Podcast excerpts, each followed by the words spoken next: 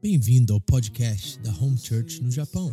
Que Deus possa falar com você através dessa mensagem. Se você quer mais informações sobre a igreja, entre no site japão.seva.org ou então através da nossa página no Facebook, Seva Japão. Deus abençoe você através desta mensagem, em nome de Jesus. Tua palavra me restaura e me faz crer somente em ti. Tá? Mas no capítulo 17, nós vamos ler hoje do 20 ao 26, tá? Evangelho de João é o quarto livro do Novo Testamento aí na sua Bíblia. Capítulo 17, você sabe muito bem que eu tenho dito, John Knox disse que o capítulo 17 de João é o santo dos santos das escrituras sagradas. É assim que ele viu esse capítulo. Então é realmente um capítulo extraordinário.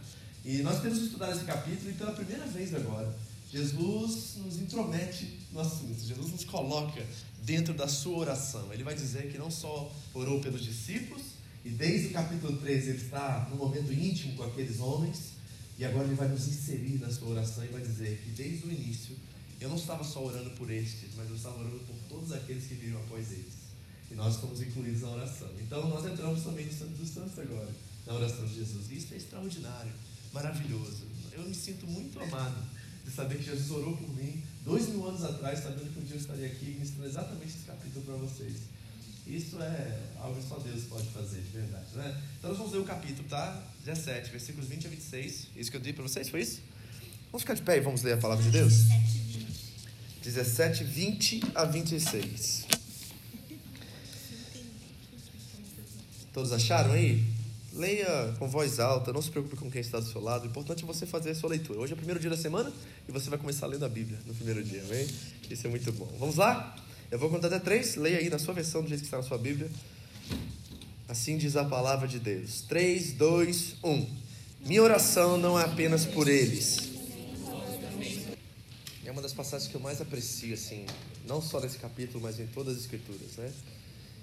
E o que, que nós estamos vendo aqui? Nós estamos vendo as últimas palavras de Jesus. E o que uma pessoa que está nos seus últimos momentos de vida pensa? Não só Jesus, mas qualquer pessoa. Creio que ela pensa naquilo que tem mais importância para ela, certo? Ninguém no leito de morte vai pensar, por exemplo, no carro, na casa, nos bens, nas coisas. O que tem mais valor para uma pessoa nos seus últimos momentos é as pessoas que estão ao seu redor. E o que tem mais importância para Jesus aqui, nessas últimas palavras dele, é algo assim extraordinário, que na verdade hoje em dia, dentro da esfera religiosa, espiritual, assim dizendo, é o que na verdade tem se revelado como menos importante. Jesus está falando sobre a igreja. Pensa nisso por um segundo. O que está mais fortemente no coração do Mestre, nas suas últimas palavras, somos nós, é a igreja. Isso é de máxima importância para Jesus. Agora, em que sentido ele vai tocar nesse assunto, a igreja? Ele vai tocar no sentido de que ele deseja que nós vivamos em plena unidade. É sobre isso o assunto dessa, desse pequeno texto da Bíblia aqui. É a nossa unidade. Volte comigo rapidinho, eu quero reler o capítulo 17, o versículo 21 e 23, que são chaves dentro desse pequeno texto aqui. Diz assim no 21, olha, para que todos sejam um, Pai, como tu estás em mim e eu em ti, que eles também estejam em nós, para que o mundo creia que tu me enviaste. 23. Eu neles e tu em mim, e que eles sejam levados à plena unidade, para que o mundo saiba que tu me enviastes e os amaste, como igualmente me amaste. Jesus está fazendo uma promessa. Ele está fazendo uma promessa que existe a possibilidade de nós aqui, a comunidade de Cristo, a igreja, experimentemos a plena unidade. É uma promessa, é uma promessa desafiadora, não é? Porque, de fato, se nós olharmos superficialmente, assim, de verdade na superfície, não é verdadeiramente isso que nós temos visto. Então nós precisamos pensar, pensar como entender isso. Então eu tenho três pontos dessa mensagem aqui que eu vou tentar trabalhar para vocês, que vão explicar o texto e vão nos apresentar essa possibilidade de experimentar essa plena unidade. Mas pra, para fazer isso, nós precisamos primeiro entender o que é unidade, certo? Então vamos falar primeiro o que é unidade, o que significa ser, ter, estarmos unidos. Segundo, qual é a importância disso? Por que, que isso é tão importante para Jesus que ele deixa isso nas suas últimas palavras? E terceiro, como adquirir isso? Como viver isso? Eu quero viver isso. Eu acredito que é possível viver isso. Agora vai requer de nós algumas atitudes práticas e algum entendimento, revelação para que nós possamos experimentar isso em sua plenitude. Então vamos ao primeiro assunto, o que é unidade. Para entender o que é unidade, eu preciso dizer para vocês que tem uma palavra que nós usamos o termo mundo ou o secular roubou de nós. Na verdade, embora no grego original a palavra eclesia ou eclésia significa um ajuntamento de pessoas e dessa palavra foi traduzido para o latim, do latim para o português, é a palavra igreja. É isso mesmo, eclesia é igreja, é um ajuntamento de pessoas. Mas acredito que essa palavra que tem cunho né, religioso, espiritual, não é a melhor palavra, talvez, para descrever o que nós estamos tentando viver aqui. E cada igreja, em cada lugar, está tentando viver. Eu acredito que o mundo secular roubou uma palavra muito importante. E é a palavra universidade. Já ouviu essa palavra? Já foi à universidade? Alguém já estudou numa universidade? Você sabe o que quer dizer universidade? Universidade quer dizer unidade em meio à diversidade. Não tem outra palavra para mim que descreve de forma mais perfeita o que é a igreja. É a unidade de pessoas que tem um denominador em comum, uma só fonte de recurso, de busca, de entendimento, né, de razão e vivem em meio a grandes diversidades, porque cada um de vocês aqui vieram de lugares diferentes, de criação diferente. Então a palavra universidade é a real palavra para descrever o que é possível, o que Deus deseja de nós enquanto nós estamos aqui como igreja. E deixa eu dizer uma coisa mais do que isso. Essa universidade ou essa unidade que Jesus expressa aqui não significa uniformidade. Tem uma diferença muito grande.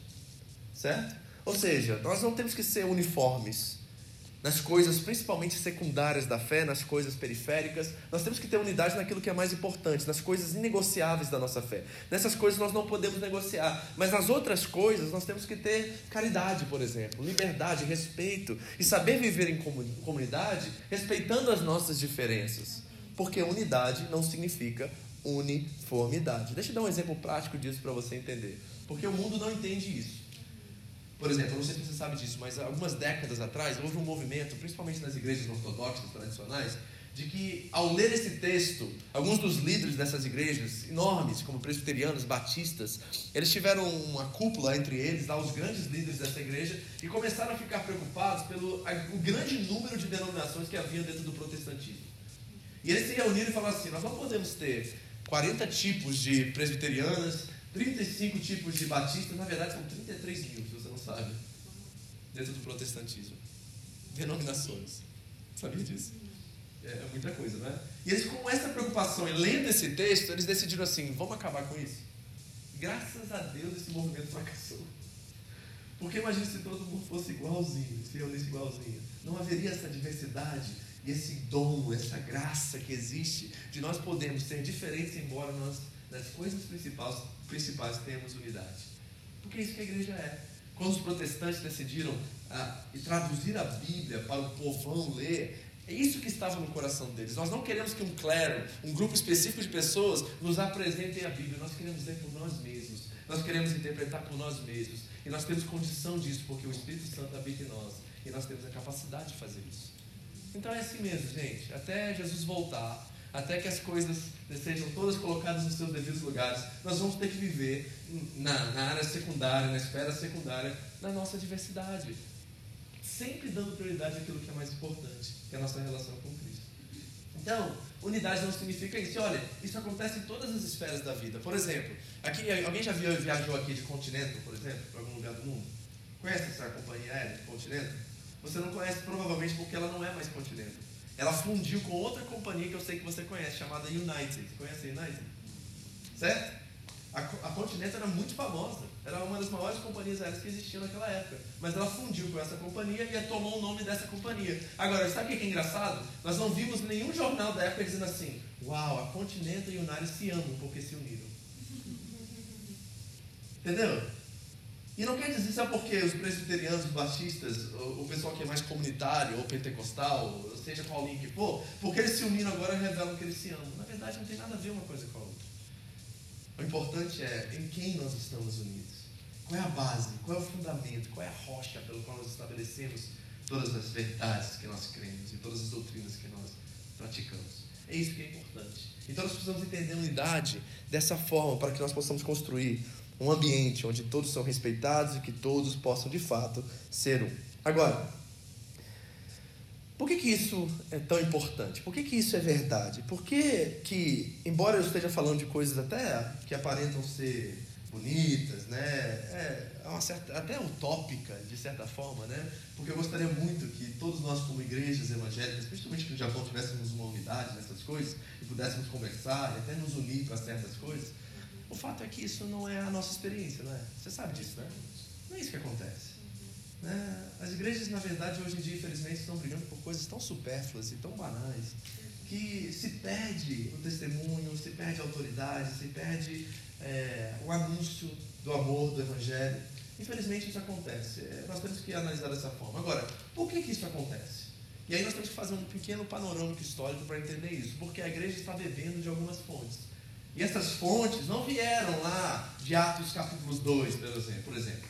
Atos capítulos 2 nós temos uma igreja muito interessante, não temos? Porque é uma igreja que tinha tudo em comum, eles se debruçavam, debruçavam diante das escrituras, eles buscavam a Deus, tinham temor. Nós vamos ver esse texto daqui a pouco. Era uma igreja ao olhar humano extraordinária. Eles eram realmente unidos. Aparentemente parece ser assim, certo? Então por que, que nós não vemos essa verdade? Por que, que isso não é?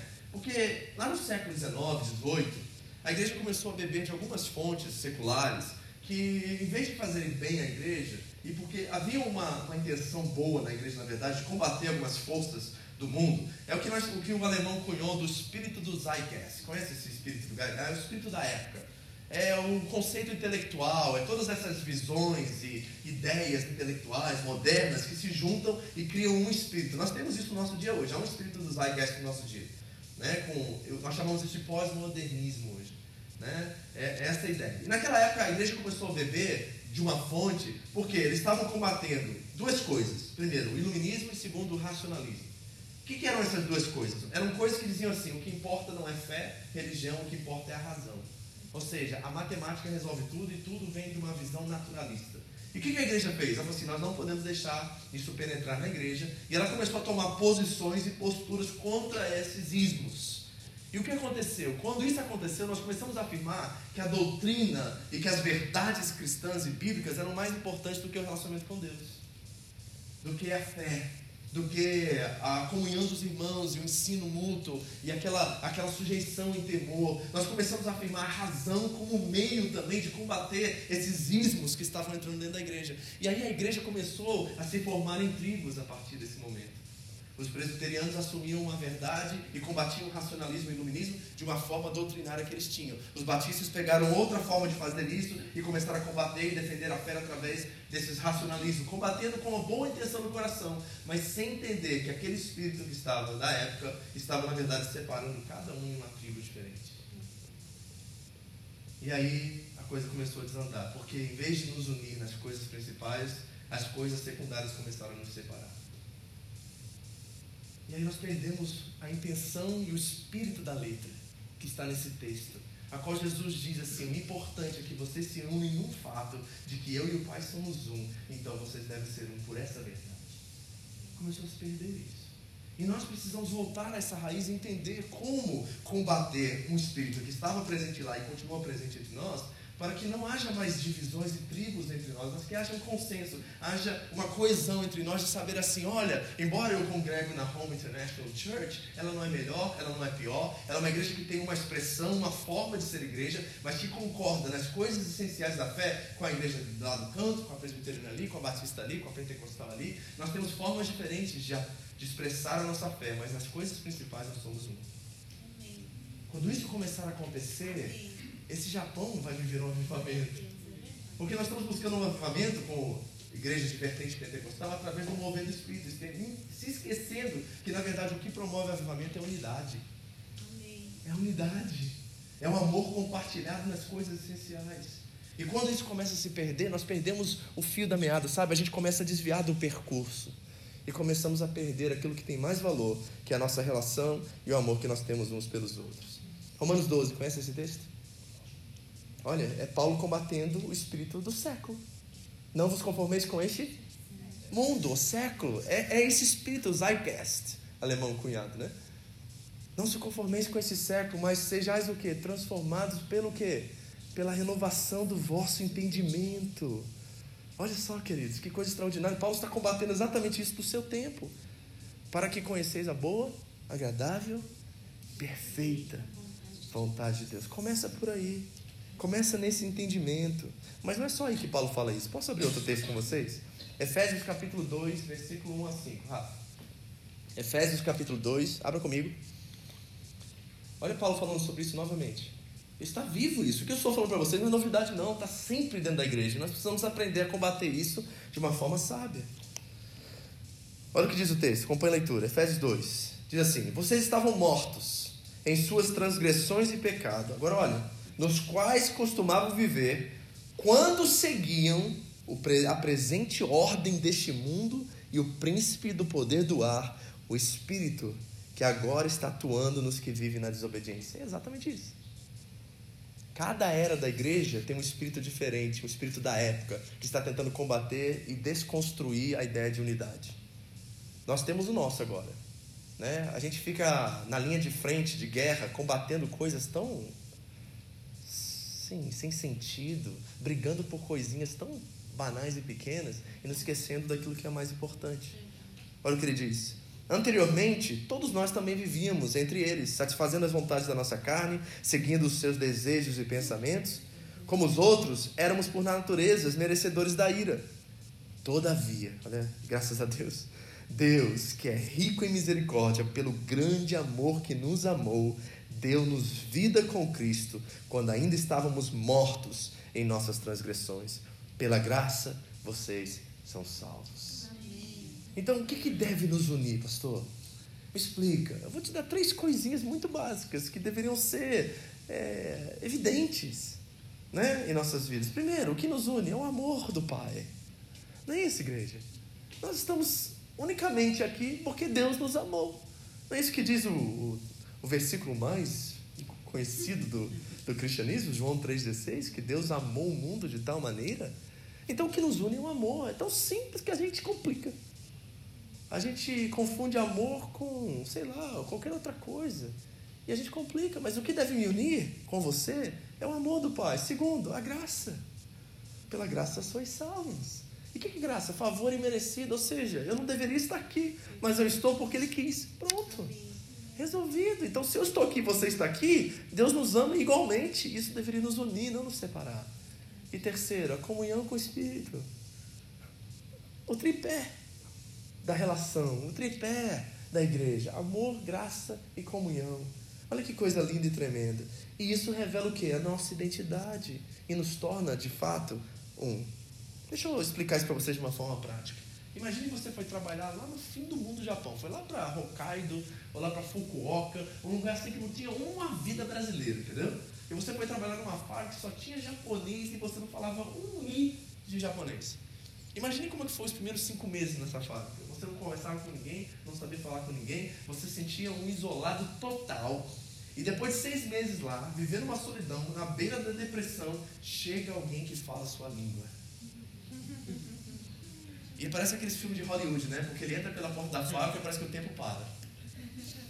E você fala assim, é brasileiro, é brasileiro, pelo amor de Deus. Fala português, fala português, pelo amor de Deus. O que está acontecendo ali naquele momento?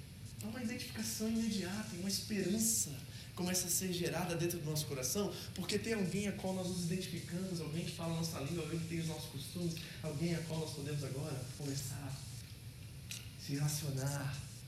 E é esse sentimento que nós deveríamos ter como igreja, ao entender que o amor, a graça e a comunhão nos uniu, de que quando nós estamos num ambiente como esse aqui, essa expectativa deve fluir, deve estar presente, porque nós não devemos nada uns aos outros. E nós estamos aqui pelo simples fato que a graça de Deus nos alcançou.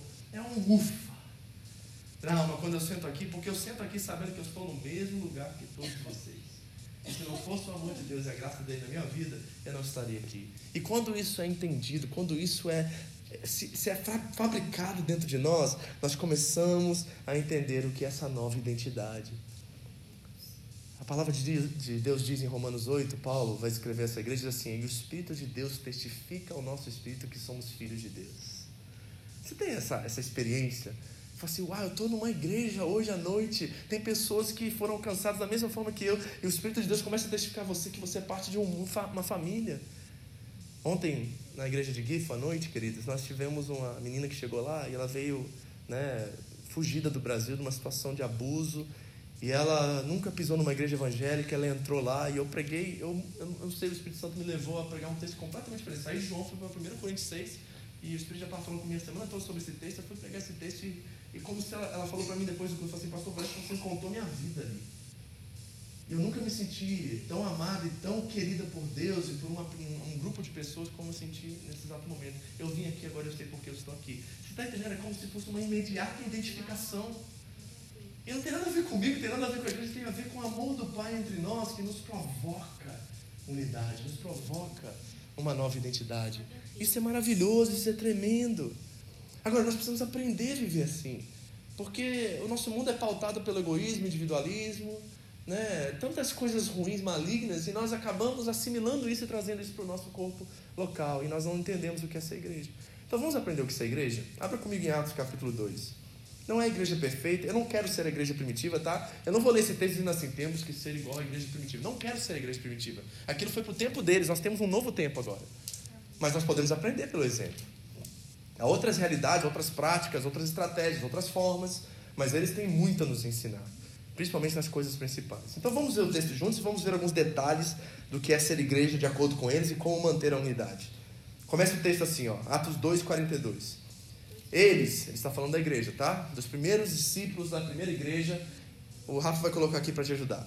Eles se dedicavam ao ensino dos apóstolos e à comunhão. Então, primeira coisa, eles estavam envolvidos em conhecer a Deus através das Escrituras.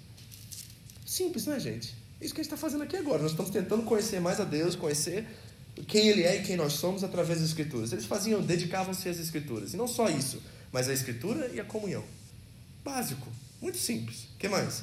Ao partir do pão e as orações.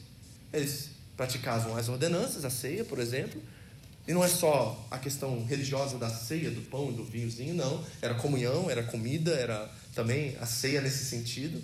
E oravam juntos. Simples até agora. Todos estavam cheios de temor. Outro princípio básico: todo mundo aqui precisa ter temor. E temor não é medo de Deus, temor é reverência, admiração, é maravilhamento. Todos eles tinham temor. E muitas maravilhas e sinais eram feitos pelos apóstolos, e eles experimentavam milagres experimentavam a mão de Deus em coisas extraordinárias.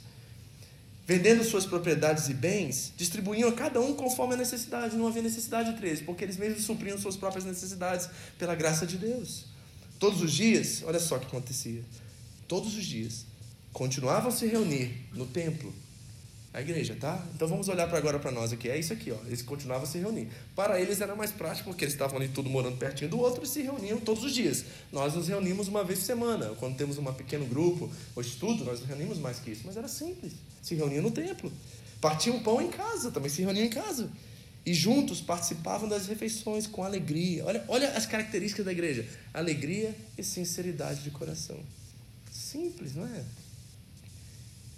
É simples, né? Você está entendendo como é que é simples isso? Então por que, que a gente complica tantas coisas?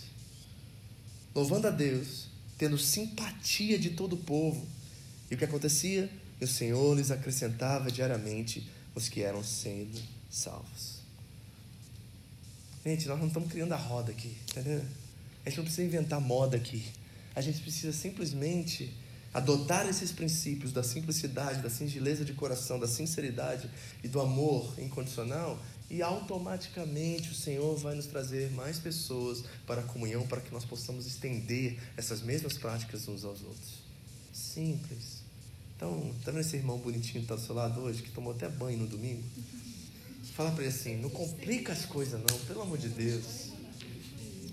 Fala assim para ele, vai, fala assim: para de complicar as coisas, por favor, simplifica gosta de ver problema onde não tem, né, gente? Oh, eu, eu não sei se é coisa de brasileiro, de latino-americano, mas a gente parece que não gosta de coisas simples. A gente quer aprofundar e complicar coisas que deveriam ser tão simples. Amém? Então, repare as características dessa igreja. Não é que eu quero ser exatamente essa igreja, mas esses princípios eu quero ter. Eu quero que nós tenhamos também. Em nome de Jesus, ok? Agora, por que isso é importante? Pastor, por que você quer que a gente viva assim? Porque, olha o 21 de novo. Que eles também estejam em nós, para que o mundo creia que tu me enviaste. Para que o mundo creia, é necessário que nós estejamos nele. Tem uma condicional no texto. Então é o seguinte, tá? Vamos dizer, eu e o William temos uma relação e nós queremos ser mais amigos, nós queremos nos conhecer mais. E a, a, importância dessa amizade, quanto mais perto nós estivermos, mais conhecemos uns aos outros, isso vai fluir, isso vai transbordar as outras pessoas que estão ao nosso redor. Então, quanto mais relacionamento é sincero e verdadeiro, as outras pessoas vão querer isso para elas também. É a mesma coisa com o nosso relacionamento com Deus, ou seja, a forma como nós vivemos, andamos, nos expressamos e somos, vai transbordar de forma para que o mundo entenda que Jesus está no Pai e o Pai está em Jesus. Essa é a forma que Jesus deixou para que o mundo saiba que o Pai enviou ele. Isso é ao mesmo tempo terrível, assustador, mas nos traz uma certa esperança, porque Jesus deixou no texto uma promessa, que é possível experimentarmos a plena unidade. Então a promessa está aqui, nós vamos nos apropriar dela ou não. Sabe por quê que isso é importante? Porque o cristianismo faz afirmações bombásticas. Gente, se coloque no lugar de alguém que nunca ouviu o Evangelho, nunca, falou, nunca ouviu falar sobre Cristo, nunca ouviu falar sobre nada da Bíblia, tá? Aí você chega para ele, evangelizando ele, diz assim: Nós cremos num Deus que encarnou e virou homem. Pensa nisso sem ser crente, tá? Sem ser criado dentro da, da igreja. Não é loucura isso? Deus virar homem? E não só ele virou homem, morreu e ressuscitou. Está piorando? Está piorando, não está? E não só ressuscitou, mas vai voltar e vai julgar você também. Agora, pense nessas revelações e afirmações bombásticas. Se todas elas não estiverem plenamente encharcadas de amor, elas são plenamente loucura para todos redor. Se o amor não for a base pelo qual nós falamos, vivemos e expressamos todas essas verdades bombásticas, eles caem por terra como nada um ato vazio. Porque é o amor que revela de verdade que nós estamos em Cristo e Cristo está no Pai. É isso que o texto está afirmando, e isso me causa espanto, porque depende de mim, de certa forma, isso. Deus expressar esse amor de forma legítima, sincera, verdadeira. Né? Uma comunidade que é encharcada por esse amor, ela começa a expressar isso. E quando eu sou amado num ambiente como esse aqui, essas revelações e essas afirmações bombásticas não se tornam tão loucas assim. Porque olha quem essa pessoa era e quem ela é hoje. E se ela pode ser aquilo que ela não era antes, é possível que Deus tenha ressuscitado alguém dos mortos também. Porque eu conheço a minha história. Eu sei que tem um Vitor antes da minha conversão e tem um Vitor depois da minha conversão. E já vi vários amigos meus dizendo assim: não acredito. Já teve essa experiência de experimentar isso com alguém? De não acreditar que você se converteu, que você se tornou um cristão? Pois é. E às vezes eles olham para nós e falam assim: só pode existir Deus mesmo, porque olha quem ele é agora. Não, não é? Você já passou por essa experiência? Eu conheço gente assim que eu, eu duvidava. Não é possível. Ele se converteu? Não. Já, já teve esses relatórios na sua cabeça? Não. Se ele se converteu, até o diabo se converte. Entendeu? Então são coisas muito fortes e nós precisamos entender que é um amor que vai respaldar tudo isso. Por exemplo, você não precisa ler o texto, mas em Efésios capítulo 4, do 11 adiante, diz lá que Deus deu alguns dons à igreja. Deu de apóstolos, outros de pastores, outros de evangelistas, outros de mestres, né, outros de, de pastores e tudo mais. Agora, esses dons, eles vieram para a edificação do corpo, eles vieram para que a igreja fosse abastecida, fosse preparada, houvesse recursos dentro da igreja. Agora, a coisa interessante é que em Efésios capítulo 4, Paulo diz isso, sobre os dons. Em 1 Coríntios 12, ele afirma quais são esses dons, ele começa a fazer listas. Tem dom de línguas, tem dom disso, tem dom daquilo. Mas o interessante é o que fecha toda essa questão e tudo aquilo está bem no meio dos dois textos. Em 1 Coríntios 12 ele fala sobre os dons, e em 1, capítulo, 1 Coríntios capítulo 14 ele fala de buscarmos com zelo esses dons. Mas tem um capítulo no meio, que infelizmente é mal usado, que é usado só em casamento. Mas na verdade o capítulo tem tudo a ver com a igreja. E você sabe que capítulo que eu estou falando, né? É o grande capítulo do amor. Aí Paulo diz assim: ainda que eu falasse línguas, ainda que eu tivesse dom de profecia, ainda que eu tivesse fé que movesse montanhas, e se eu fosse rico e desse todo o meu dinheiro aos pobres, aí ele diz assim: eu nada teria e nada seria se eu não tivesse amor. Está entendendo? Então, meu irmão, você pode estar sentado aqui um apóstolo, um pastor, um mestre, um evangelista, ou um profeta. Mas se você não tem amor, nenhum dos dons funciona ou presta. Está entendendo?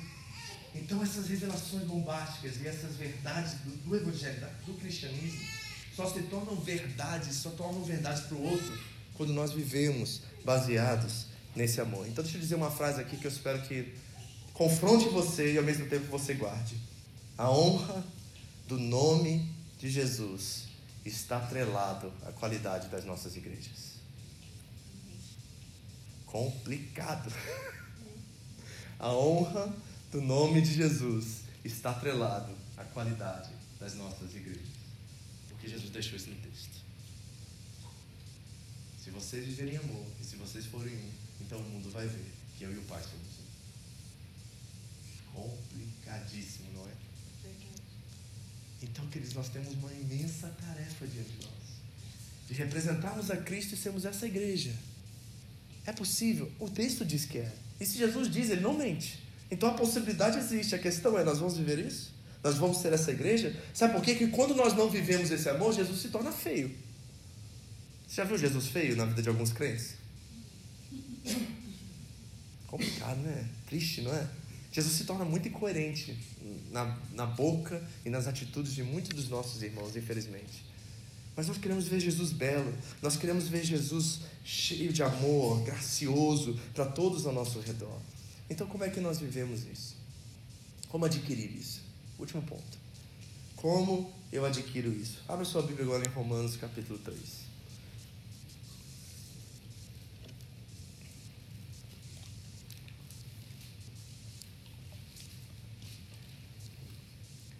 Versículo 21. Romanos 3, 21. 21. Acharam? Vamos pela leitura. Diz assim o texto, olha. É 21.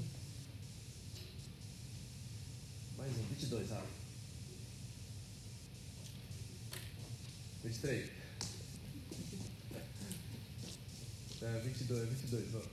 Diz assim: Não há distinção, pois todos pecaram e estão destituídos da glória de Deus, sendo justificados gratuitamente por Sua graça, por meio da redenção que há em Cristo Jesus. Então a pergunta é: como adquirir essa unidade?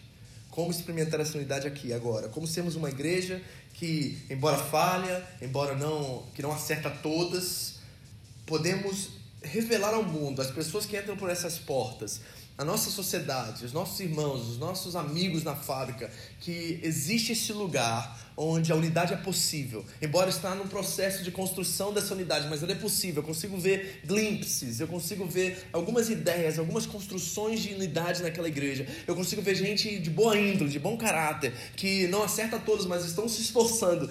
Como nós adquirimos isso? Primeira coisa, o texto é claro, é o evangelho. O que nos une e o que nos nivela e o que nos faz ser um é o entendimento e a revelação do que é de fato o Evangelho. Evangelho quer dizer boa nova, boa notícia. E infelizmente, na boca de muitos dos nossos, que nós consideramos nossos irmãos, a boa nova é uma péssima notícia. É uma péssima notícia e precisa se tornar uma boa notícia. E o que, que esse texto está nos anunciando aqui? O primeiro versículo dele diz o seguinte: não há distinção. Ou seja, todos nós estamos no mesmo barco. E quando nós entendemos isso, e nós já lemos isso lá em Efésios, que nós somos pecadores alcançados pela graça, isso nos nivela completamente, igreja. Ou seja, eu não sou melhor que o William, o William não é melhor do que eu, porque eu tenho uma função pastoral, eu não tenho no nível de uma hierarquia melhor, ou numa posição melhor, ou um telefone que liga diretamente para Deus. Não é nada disso, porque eu fui alcançado pela graça, assim como o William foi alcançado pela graça. Nós estamos no mesmo barco. E sabe o que isso faz? Isso termina com qualquer tipo de competição, comparação ou justiça. Porque não é a minha justiça, eu fui justificado por ele. Então não é o que o William faz contra mim que eu desejo justiça para ele naquela questão. É o entendimento de que a graça nos alcançou e nós estávamos diante de Deus no mesmo lugar, inimigos. E nós nos tornamos amigos por causa de Cristo. Isso é evangelho. É eu saber quem eu era e saber agora quem eu sou. É ao mesmo tempo pecador e ao mesmo tempo amado. E essas duas coisas entram em conflito dentro de mim o tempo todo. E eu tento ao máximo não exemplificar, mostrar um, um, complexo de superioridade e ao mesmo tempo não me sentir alguém com, com uma, como diz lá, né? É, o verme do cocô, da mosca, do cavalo, do bandido. Entendeu? Eu não me sinto devastado porque eu não sou nada, um pecador miserável, não, eu sou amado por Deus, embora eu seja pecador, e ao mesmo tempo eu não sou o filho de Deus, de cabeça e não cauda, eu sou alguém pecador que foi alcançado pela graça. Se você não tiver essas duas verdades plenamente em seu coração, você vai querer competir com o William, competir com o Jorge, competir com a Chile, vai ter que se comparar com alguém que já está no nível mais avançado de você no Evangelho e vai querer fazer justiça quando alguém te causar o mal. Paulo diz assim aos Coríntios, lá no capítulo 6 que eu preguei essa semana, diz assim, não tem ninguém entre vocês que quer sofrer prejuízo, não? Não tem ninguém entre vocês que quer perder causas por causa do irmão? Eles não entendiam o Evangelho dos Coríntios. Eles estavam indo ao tribunal, um contra o outro, tendo litígios entre eles. E Paulo diz assim: isso é uma derrota completa. E às vezes nós estamos assim, nós não entendemos o Evangelho. Estamos na igreja há 20 anos e ainda não entendemos a graça de Deus, o Evangelho. Porque ele nos revela. Não há distinção, todos os pecados estão destituídos da glória de Deus. Então, enquanto você não entende isso, você não entende a cruz. Você não entende o amor que te alcançou com tão tamanha graça. Então ele nos nivela. Mas olha, segunda coisa, isso é gratuitamente, diz o texto. É gratuito, gente. Isso é maravilhoso porque significa que não há cobranças mais. Ei, o, o William não me deve nada. Só porque ele está bonitinho lá tocando carrom agora, pela primeira vez na história. Ah, agora eu botei ele lá como pastor, mas ele me deve.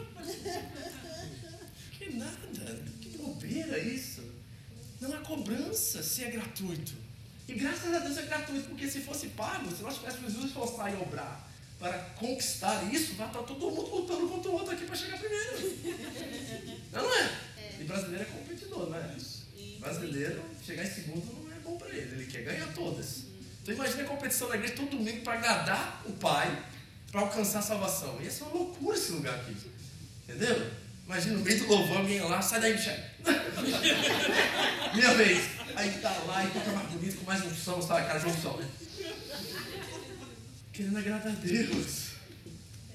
Mas isso é outra religião, isso se chama islamismo, gente. Cristianismo é outra coisa. Não é o que você faz, é o que ele fez por você. Amém. Gratuitamente. Deus. E aí quando eu entendo isso, o que eu estou falando aqui no último ponto da minha mensagem é o seguinte, quando você entende que você é um pecador, mas você é um filho mais amado, e que você recebeu algo gratuito, a qual você não pode pagar por isso, acabou as nossas crises de identidade, acabou o nosso nível de competição, acabou, porque agora eu sei que eu estou exatamente no mesmo lugar que vocês. Isso me dá uma alívio, sabe por quê? Porque eu posso vir para a igreja e ser eu. Não preciso provar nada para você, nada para ele, nada para nada. E olha, se você precisar que eu prove alguma coisa para você como pastor de você, você está no salvo, porque eu nunca vou fazer isso. Eu não preciso provar, não preciso pregar bonitinho para você, não, eu estou tentando fazer o meu melhor. Se você não gosta, o problema é seu. Porque eu não estou querendo agradar você, eu estou querendo agradar outra pessoa. Amém. Está entendendo? E quando isso é verdade, assim, faz muito no nosso coração, acaba as crises, gente, acaba o complexo de inferioridade, acaba esse coisinha, esse bichinho que tem dentro do nosso coração de querer, sabe? Provar para as pessoas que nós somos uma coisa, o carinho da aceitação que nós estamos buscando o tempo todo. Acaba. O Evangelho é, uma, é um antídoto contra isso. E nós precisamos entender esse Evangelho. Então vamos fechar aqui. Vamos à aplicação. O que acontece quando você é pobre e casa com alguém que é rico?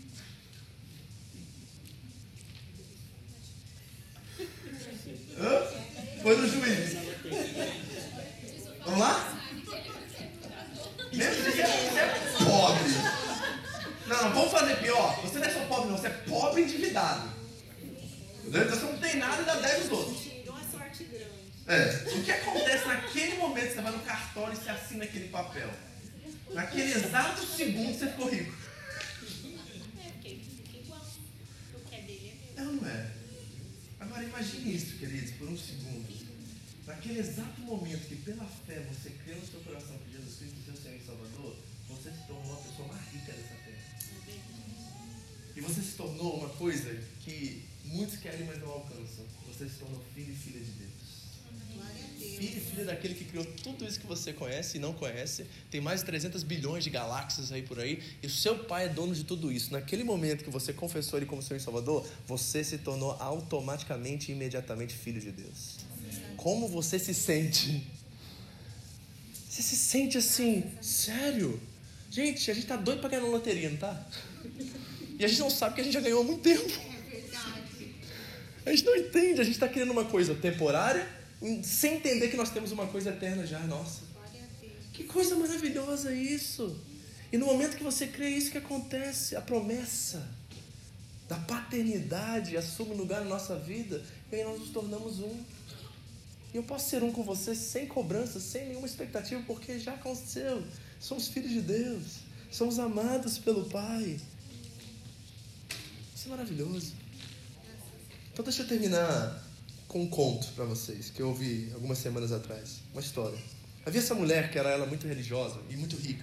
E ela estava numa igreja de classe alta média, mais alta do que média. E sabe aquelas igrejas que as pessoas ficam com o nariz empinado e todo mundo julgando o outro escondido, sabe? Aquele negócio você entra lá e fica assim, hum, fulano veio com aquela roupa hoje, hum, comprou aquela roupa de loja de grife. Sabe aquelas coisas? É não é verdade não, tá? Espero que não aconteça nessa igreja. Mas ela chegou lá e ela sempre sentava no cantinho da igreja porque ela queria ver como todo mundo estava se vestindo ela era muito rica, então tinha vários empregados e ela sempre julgava suas empregadas, né? sempre condenava elas. E ela fazia parte de uma igreja como essa. E um dia ela estava caminhando pela rua e ela tropeçou, bateu a cabeça no chão. E naquele momento que ela tropeçou, bateu a cabeça no chão, ela teve uma visão. No meio da cidade, caminhando, ela de repente, não sei se ela estava em coma, se estava né, apagou, ela teve uma visão. E que essa visão, ela via a ponte principal da cidade, que atravessava o rio. E ela olhou para essa ponte e de repente viu que aquela ponte estava toda em chamas. Toda em chamas. E ela ficou preocupada com aquilo, como se fosse uma guerra que tivesse acontecido na cidade e tudo mais. Ela estava dentro daquela história. Só que ela não tinha reparado algo na ponte, muito especial. Que a ponte iluminava, de certa forma. E ela só via chamas, só via chamas, quando de repente ela prestou atenção e viu a ponte. E ela reparou na ponte, vendo a distância, que tinha muitas pessoas atravessando aquela ponte, muitas pessoas atravessando, muitas pessoas atravessando. E ela disse assim: vou chegar mais perto para ver quem são essas pessoas. E quanto mais ela se aproximava, mais ela via os seus amigos da sua igreja. Aqueles ricos que pensavam igual a ela. E a coisa interessante é que no meio da ponte havia um tipo de um portal. E essas pessoas, os ricos da igreja dela, estavam carregando todos os seus tesouros, seus bens, todas as suas posses nas mãos, querendo atravessar a ponte por causa das chamas. E o interessante é que quando eles chegavam perto desse portal, todo o tesouro, todos os bens, todas as coisas caíam e eles entravam transparentemente nus do outro lado. E ela começou a ver cada um dos seus amigos ricos passando por essa ponte dentro desse portal e deixando todos os seus bens. E ela estava assim, ah, deve ser a eternidade, deve ser o céu. Como a Bíblia diz, nós não podemos levar essas coisas. Glória a Deus, eu também quero entrar nessa ponte. Mas de repente ela olhou e no final da fila estavam todos os seus empregados, todas aquelas pessoas que ela julgava e condenava. E todas essas pessoas também traziam virtudes traziam boa índole, bom caráter, traziam é, seus bens, suas caridades, seus atos de bondade. E a coisa interessante é que enquanto eles carregavam isso também, estavam chegando perto do portal, de repente tudo caía e eles também entravam transparentes e. E ao olhar para aquilo, a ficha dela caiu. E ela entendeu, não é o que eu faço, é o que ele fez por mim. Amém. E ela voltou daquele coma, despertou, acordou, levantou com a cabeça doendo e disse assim, eu finalmente entendi o Evangelho. Eu finalmente entendi o Evangelho. Queridos, você entende o Evangelho dessa forma? Porque nós podemos estar numa situação, sabe, de riqueza, de bens, de justiça própria, de piedade, e acharmos que estamos com o nosso ticket comprado para o céu. E na verdade nós não estamos. Ou nós podemos ter um lugar de autocomiseração, pobreza, sofrimento e dor, e acharmos que esse sofrimento e a dor é a condição suficiente para entrarmos no céu. Ambos estão perdidos. Nós precisamos encontrar o centro. E o centro é, não é o que eu tenho e não é o que eu deixo de ter. É quem Ele é. E por causa disso, quem eu sou. Glória a Deus. Isso é unidade. E quando nós todos estamos aqui no centro, a gente consegue caminhar uns com os outros. Porque não é o que ele tem que pode me oferecer, e não é o que ele não tem que eu não posso dar para ele. É quem nós somos. E aí a igreja começa a experimentar unidade, flocos de luz começam a aparecer em todos os lugares. E aí pela primeira vez nós entendemos quem ele é e quem nós somos. Jesus disse: é possível experimentar a plena unidade. E eu desejo que isso seja verdade entre nós. Nós vamos ter que trabalhar duro para isso. Porque todas as vezes aquele bichinho lá dentro do coração, sabe? Ele vai dizer assim, nossa, fulano te tratou mal, hein? Vai assim, você vai deixar assim? Ou você vai fazer uma caridade, dar seu dízimo, oferta, e falar assim, olha, cumpri minha obrigação esse mês, Jesus. Aí o bichinho vai falar assim, você merece. Isso é É tipo o Superman com a Kryptonita, sabe? Isso é Kryptonita, meu irmão, isso aí destrói. Então nós precisamos buscar um antídoto, e o antídoto é o amor. Então eu vou amar, sabe? E eu não tenho expectativa, Michelle é uma benção na minha vida, mas se ela não tocar semana que vem e falar assim, não quero tocar mais, filha, você é mais importante que aquilo que você faz. Se o Rafa fala assim, não quero mais criar todas essas, tanto fio para tu que é lado, carregar essas coisas, dá mau trabalho, pastor. Amém, Rafa. Você é mais importante que aquilo que você faz ali. Gente senta aqui, gente, a gente vai ler a Bíblia junto, a gente vai estudar a palavra junto e vamos voltar para casa do mesmo jeito. Porque eu sou grato por o que eles fazem, mas o que eles fazem não é essencial de acordo com aquilo que eles são. Amém. Eu queria que você curvasse sua cabeça e fechasse seus olhos. Essa foi mais uma mensagem da Home International Church no Japão. Para mais informações sobre a igreja, entre no site japão.seva.org ou na nossa página no Facebook, Seva Japão, ou através do iTunes Podcast Seva Japão Mensagens. Deus abençoe você e a sua família, em nome de Jesus.